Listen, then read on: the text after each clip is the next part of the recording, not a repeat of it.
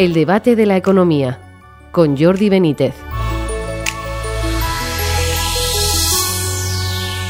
Bienvenidos al debate de la economía. La reforma de las pensiones diseñada por el ministro José Luis Escribá ha sumado un buen número de detractores, desde el Banco de España a la IREF, pasando por FEDEA, Funcas y hasta el Financial Times. A pesar de ello, el ministro sostiene que es él quien tiene la razón. Entre las críticas que le han hecho está que su reforma aumentará considerablemente el déficit, que precisamente acaba de fijarse en el 4,8% sobre el PIB en 2022, aunque ha sido un año de ingresos fiscales récord para el Estado. La inflación, que modera su crecimiento este mes en su índice general, pero sigue disparando, disparado en la subyacente por los precios de los alimentos, ha sido la causante principal de este aumento de los ingresos. Para hablar sobre todo ello tenemos hoy con nosotros a Fernando Méndez Ibisate, profesor de la Universidad Complutense. Bienvenido, Fernando. Encantado una vez más. Y a Lorenzo Bernaldo de Quirós, presidente de la consultora Free Market Corporative Intelligence. Bienvenido, Lorenzo. Muchas gracias, Jordi, por, por contar conmigo. Oye, pues bueno, tenemos un tema sensible como es la reforma de las pensiones, que parece que no está bien enfocada y ha recibido muchas críticas y tendrá un impacto en el déficit. Además, algo ya de por sí bastante preocupante en España. ¿Cómo lo veis? Eh, Fernando, por ejemplo, si quieres arrancar tú. A ver, es que no sé por dónde, por dónde empezar, porque hay un doble problema. Em, las pensiones em, tienen un problema, eh, digamos, eh, interno, estructural, eh, en su propia concepción, que es el, sistema o soporte financiero que tienen la financiación del propio sistema. ¿no? Es un sistema de reparto y no de capitalización, y eso, y eso lo mata. Lo mata en el sentido de que, de que dadas unas condiciones de, de la estructura poblacional y dadas unas condiciones del mercado laboral, eh, eso necesariamente te conduce a, por un lado, que no, no son sostenibles. Es decir, si tu estructura de la población envejece, cada vez se prolonga más la edad, etcétera, eh, que es algo positivo y buenísimo. Y si tu estructura del mercado laboral se transforma de las maneras en las que lo tienes y encima tienes una regulación desde, lo, desde, desde los, la memoria de los tiempos, porque te estoy hablando de, décadas, de, de, 60, 70 años, ¿verdad? En que, en que tu mercado laboral eh, es perverso en cómo está eh, legislado, bueno, pues entonces eh, esto te lleva a una insostenibilidad del propio sistema por los ingresos, porque el sistema de reparto se convierte en con matices, pero en algo parecido a un sistema financiero piramidal. Pero además, ese sistema de reparto lo que hace es politizar las pensiones en sí mismo, porque, porque en vez extrae, digamos, las decisiones de los propios individuos que deberían de ser los que los, los, los propietarios de sus decisiones respecto a, previsión de futuro, de cara a su pensión futura y a su retiro, con, con, una decisión totalmente libre, y se la pone en manos de unos agentes políticos. Me da igual si son sindicatos, si son patronales, si, o si es el gobierno. Normalmente gobierno y sindicatos son los que deciden este tipo de cosas, más incluso que, que la patronal, pero también está por ahí por medio. Entonces, que decir, el, problema del sistema de pensiones es un doble problema. Todo eso lo tapan diciendo que, que eh, de esa manera el sistema de reparto es mucho más ah, como te diría, eh, colaborativo con la gente y se preocupa de, de, la redistribución y demás cosas, que es completamente falsa. No, no, el sistema de, de, capitalización no, no, tiene por qué dejar fuera a gentes que, o a personas que en su vida a lo mejor hayan, hayan eh, cotizado eh, y, mediante, y mediante los impuestos se podrían cubrir esas, esas eh, pensiones que serían pensiones no contributivas como las que existen actualmente y el sistema de capitalización podría, podría permitirlo, pero claro, ese tipo de pensiones evidentemente en, un, en una sociedad, en una economía dinámica y donde, donde la gente trabaja y donde tal, serían lógicamente las menos. ¿no? Por tanto, el sistema en sí está. Y la reforma que ha hecho Esquiva, perdón por la extensión, eh, es una filfa, no es reforma ni es nada, es simplemente eh, el, sistema tiene problemas porque se introducen cortes eh, de, muy grandes de, de, personas que se jubilan por el baby boom de los años de mediados de los 50 en adelante hasta los 70 y entonces, bueno, tenemos más gasto y necesitamos más ingresos. La forma es como el sistema es de reparto, no las contribuciones malamente se llaman contribuciones, pero al ser de reparto son impuestos, lo que tengo que hacer es meter más impuestos. ¿A quiénes? A todo tipo de rentas, a los trabajadores, a los empresarios, y luego realizo ahí un pequeño maquillaje para poderlo vender bien y eh, como ahora hay votaciones, que los nueve millones y pico de votantes que hay que son pensionistas no se me mm. enfaden mucho. Perdón por la extensión, pero es que es mm. como lo veo. Lorenzo, ¿tú cómo lo ves? Vamos a ver, yo creo que hay que escribir lo que ha hecho con su contrarreforma del sistema de pensiones es quitar la espoleta a la bomba de relojería que hace insostenible el sistema.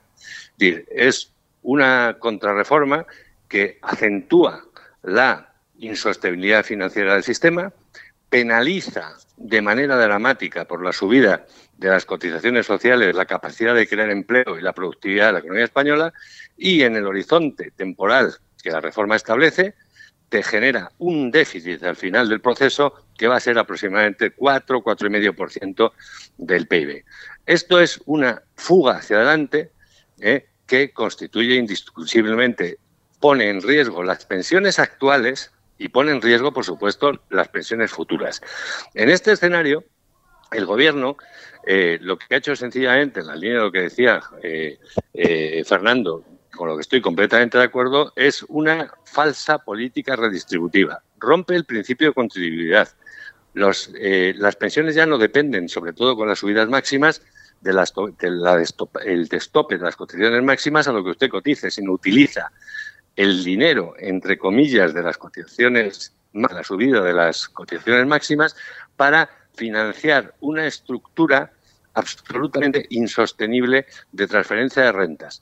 Entonces, el, sistema está técnicamente quebrado y lo que hacen, como siempre, es pasar el muerto al que venga.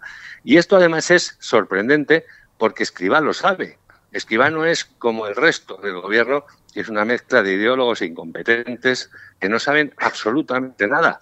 José Luis sí lo sabe, porque entre otras cosas está aplicando una política completamente diferente a la que él definió para la reforma del sistema de pensiones cuando presidía la IREF.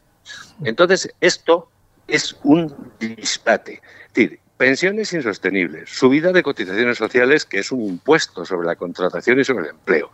Y para el final del proceso generar un déficit que te va a obligar, sí o sí, si queremos mantener el sistema, tal como está, a recortar prestaciones o subir impuestos.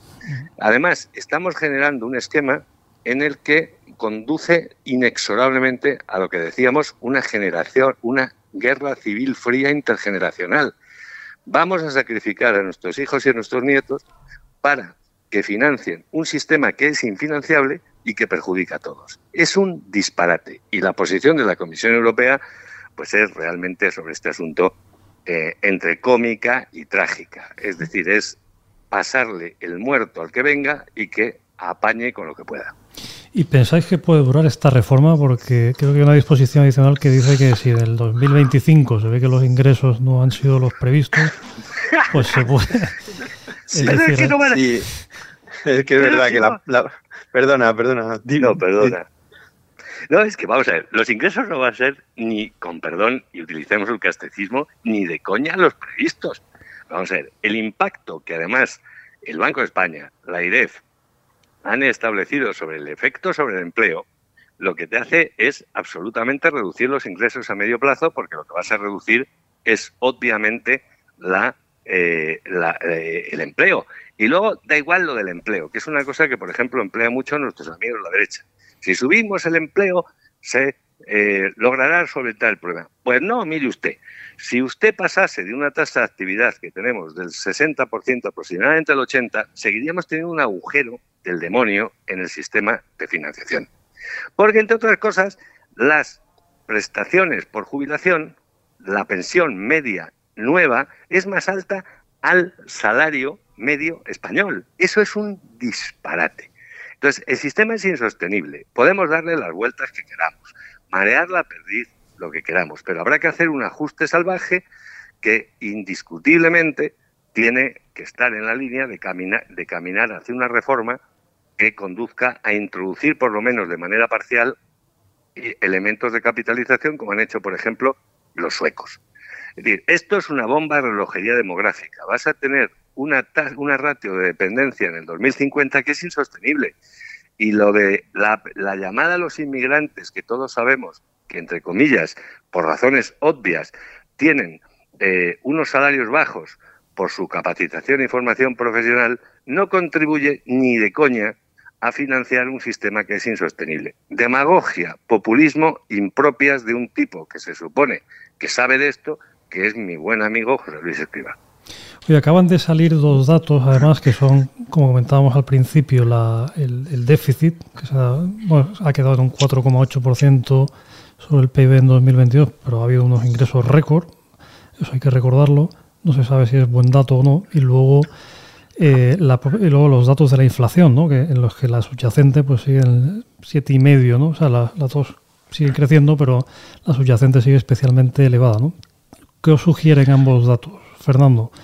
A ver, mm, por relacionar un poco ambas dos cuestiones, em, respecto de la inflación, a mí me da un poco igual que haya bajado al 3,3 el, el índice general eh, y terminen al final y mm, relacionando incluso con lo de las pensiones. Al final lo que va a ocurrir es que en diciembre o en noviembre de este año nos contarán que la inflación ha subido lo que sea, me da igual, un, un 5, un 3, un 2%, lo que, lo que salga, ¿vale? En noviembre, y que esa será la revalorización de las pensiones, cuando a lo largo de todo el año cualquier persona que, perciba una pensión, cualquier persona que reciba una renta, sea de trabajo, de cualquier cosa, habrá visto que su cesta de la compra eh, no, no es verdad que se haya haya reducido en esa cuantía que nos dirán en noviembre, sino muchísimo más, ¿vale?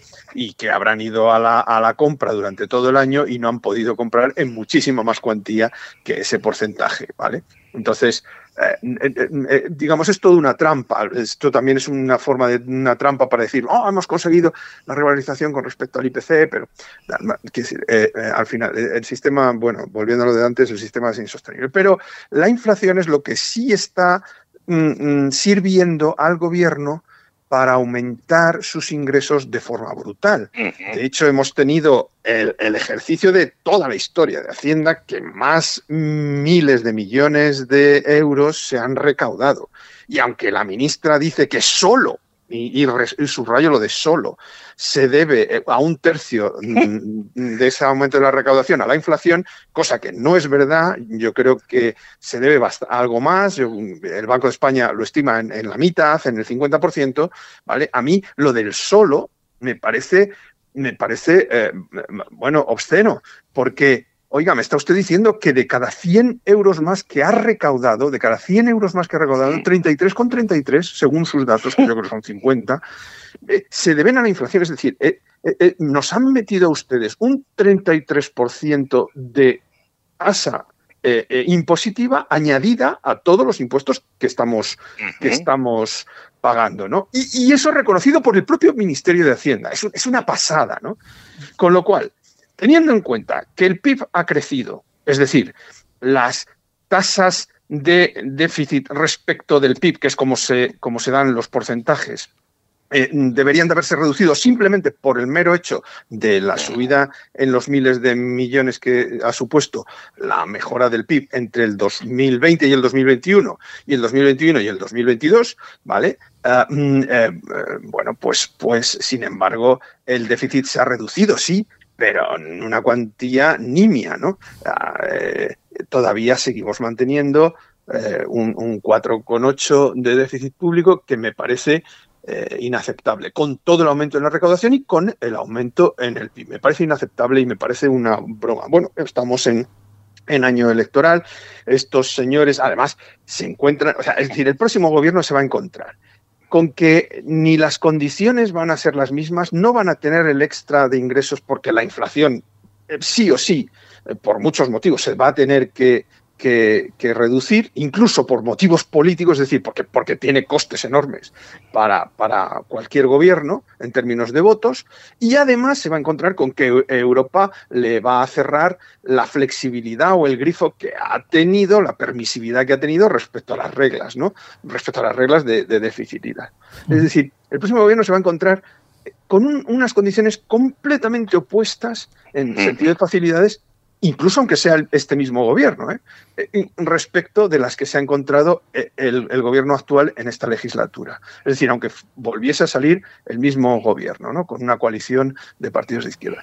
Y, mi sensación es que esto, de nuevo, una vez más, tampoco esto es sostenible y esto no es, no es, no es posible seguir manteniéndolo. ¿no? Lorenzo, y contigo cerramos. Pongamos dos, las dos variables que apuntaba Fernando. Uno, la inflación. Y dos, el tema eh, del dato que hemos conocido de déficit público. Vamos a ver. La inflación. Es decir, lo que hemos tenido es un espejismo estadístico. Es decir, eh, tienes una caída, obviamente, del IPC general que se produce sobre una, un cambio de base surrealista que no se ha prolongado hacia atrás para ver la serie, que es el 2021. Entonces, en marzo del 2022 del 2022 tuviste un incremento del IPC en ese mes que no tenía precedentes en los últimos 30 años. Con lo cual, obviamente, el crecimiento de los precios que ha seguido produciéndose en el marzo de 2023 ha reducido por efecto base el, el, el IPC general. Bien, dicho eso, la inflación subyacente, que es la inflación estructural, que no, no se ve afectada por elementos volátiles, está en el 7,5% de, de, eh, eh, del país. Eso lo que te quiere decir es que hemos cristalizado y consolidado un escenario de presiones inflacionarias y tensión inflacionaria de la economía española que es brutal. Con lo cual, en marzo, en abril, lo vais a ver, como el, el crecimiento del IPC general en abril fue más suave que en marzo, veremos una subida de inflación en abril del IPC general. España es el único país de la Unión Europea, de la OCDE, que tiene un IPC general inferior al subyacente.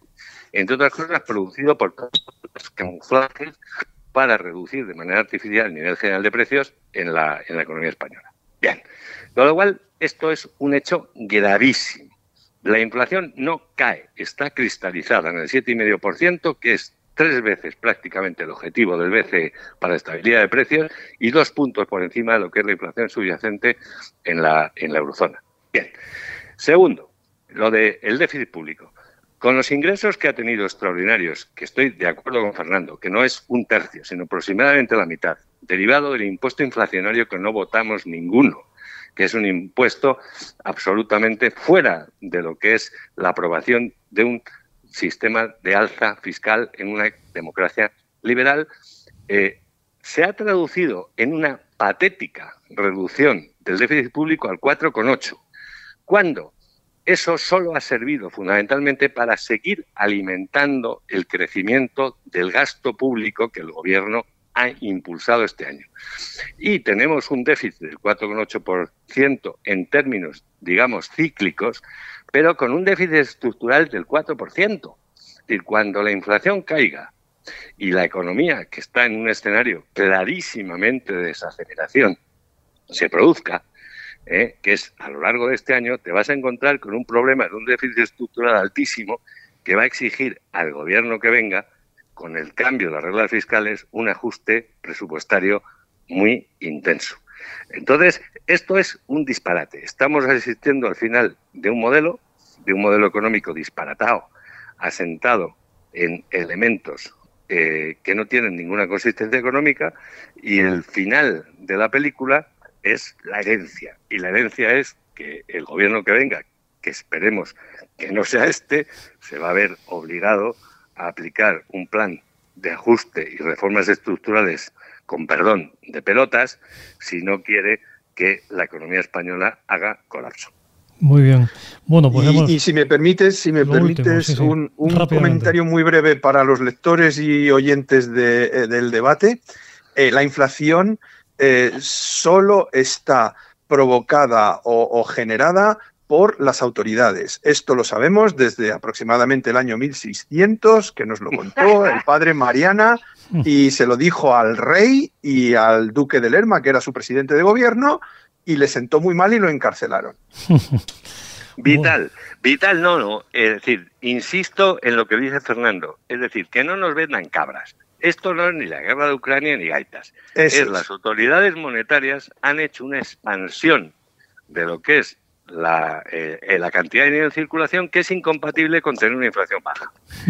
Ya está. Y eso es vital recordarlo ante la actitud que mantienen, desgraciadamente, algunos de los colegas de Fernando y míos, que obviamente nos han enterado de lo que es lo que genera un proceso inflacionario. Y, además, y además lo ha hecho el BCE, pero a instancias de los políticos, porque les ha interesado, porque se financian doble y triplemente con este sistema.